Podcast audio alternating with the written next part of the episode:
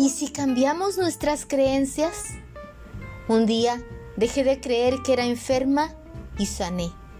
Dejé de creer que no merecía nada y la abundancia me abrazó. Dejé de creer que no merecía amor y me amé.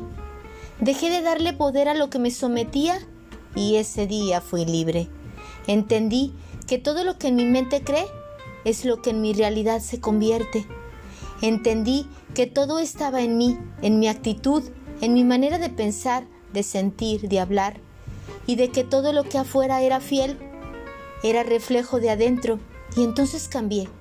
Dejé de hacerle caso a los demás y empecé a hacerle caso a mi corazón. Comprendí que el único ser que puede cambiar mi vida siempre seré yo.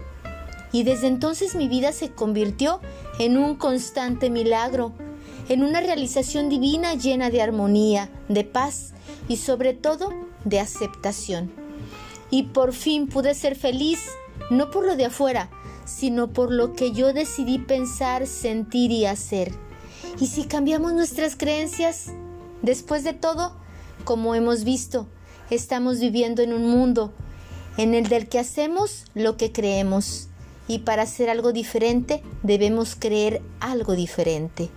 ¿Cuándo fue la última vez que hiciste algo por primera vez? ¿Cuándo fue la última vez que te diste cuenta que eres el ser más bello sobre la faz del universo?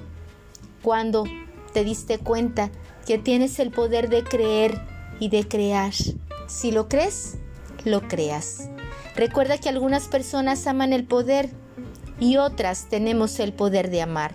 Sígueme en mis redes sociales como Lidia Sandoval, en mi página de Facebook cancunlife.mx 104.3 La radio que vibra y en Spotify como Mi alma tiene prisa.